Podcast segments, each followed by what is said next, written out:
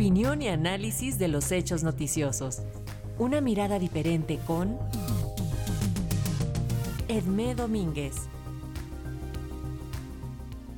La doctora Edmé Domínguez Reyes, profesora en Relaciones Internacionales y Género en la Universidad de Gotemburgo, analiza las elecciones generales en Turquía, consideradas las más reñidas de las últimas décadas. Este domingo se realizará una de las elecciones que más expectativas están causando en muchos países europeos, sobre todo en Suecia. Se trata de las elecciones presidenciales en Turquía, donde se verá si el actual presidente Recep Tayyip Erdogan verá renovado su mandato o si el candidato de la oposición, Kemal Kilic Daroglu, de 74 años, lo reemplazará. ¿Por qué hay tanto interés en Europa y sobre todo en Suecia? La respuesta es naturalmente por el bloqueo que Erdogan mantiene contra la entrada de Suecia a la OTAN, pero también está en juego la supervivencia de la democracia en Turquía y la situación geopolítica que afecta tanto a Medio Oriente como a Europa, en particular en el caso de la guerra de Rusia contra Ucrania. La posición de Erdogan es muy heterogénea.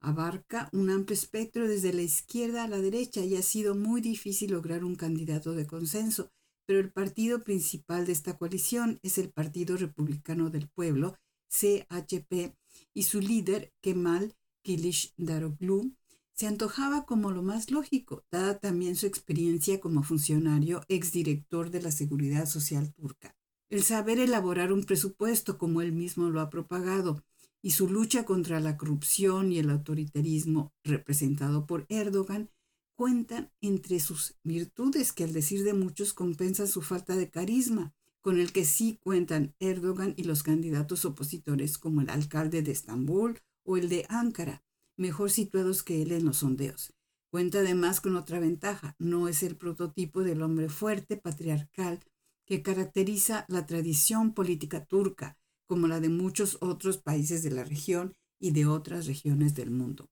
La tradición del hombre fuerte tiene que ver con la historia del imperio otomano y sus muchos príncipes y sultanes, pero sobre todo con el patriarca fundador de la República Turca, Mustafa Kemal Atatürk, presidente entre 1923 y 1938. Sus muchas reformas pretendían convertir a Turquía en un Estado moderno, secular, industrializado, nacionalista, lo que se conocería como kemalismo, que ha sobrevivido como la ambición de modernidad, Estado fuerte y nacionalismo. Una de las estrategias de los diferentes gobiernos turcos para alcanzar la modernidad ha sido el acercamiento a Europa, el ser miembro de la Unión Europea.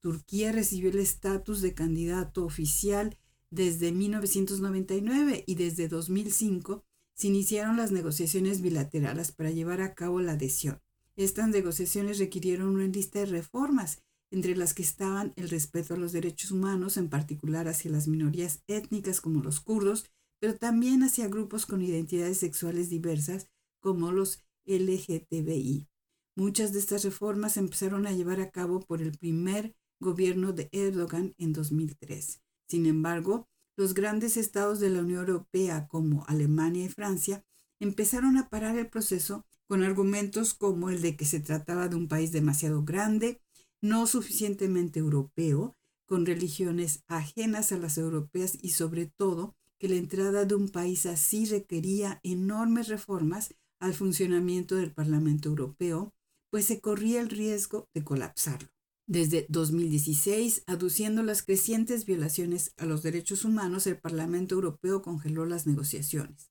Lo que sí se aprobó fue convertir a Turquía en la barrera de entrada a la Unión Europea debido a la masiva llegada de refugiados sirios, pero también asiáticos a partir de 2015 a raíz de la guerra en Siria.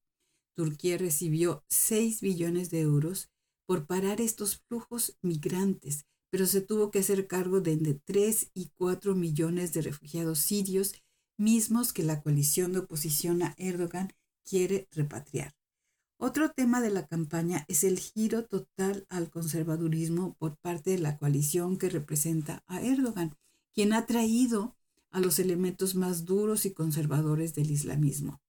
Esto rompe con algunos de los principios del kemalismo que pretendía incorporar a las mujeres a la sociedad moderna, Ya Turquía desde hace dos años abandonó el Tratado de Estambul, que condena la violencia de género, y ahora la coalición gubernamental pretende modificar la legislación turca contra la violencia doméstica, frenar el apoyo económico a las mujeres divorciadas por parte de sus ex cónyuges y restringir o de plano prohibir las organizaciones LGTBI.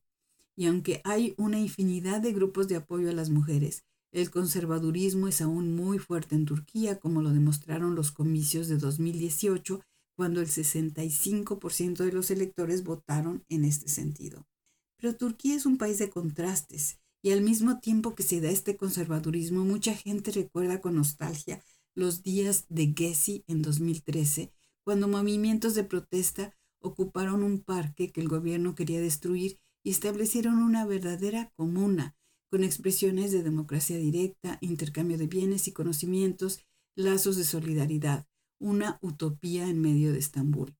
El que después de eso haya venido más represión hacia las organizaciones de la sociedad civil, sobre todo a raíz del golpe militar de 2016, más autoritarismo y más desmantelamiento de instituciones democráticas no es una casualidad.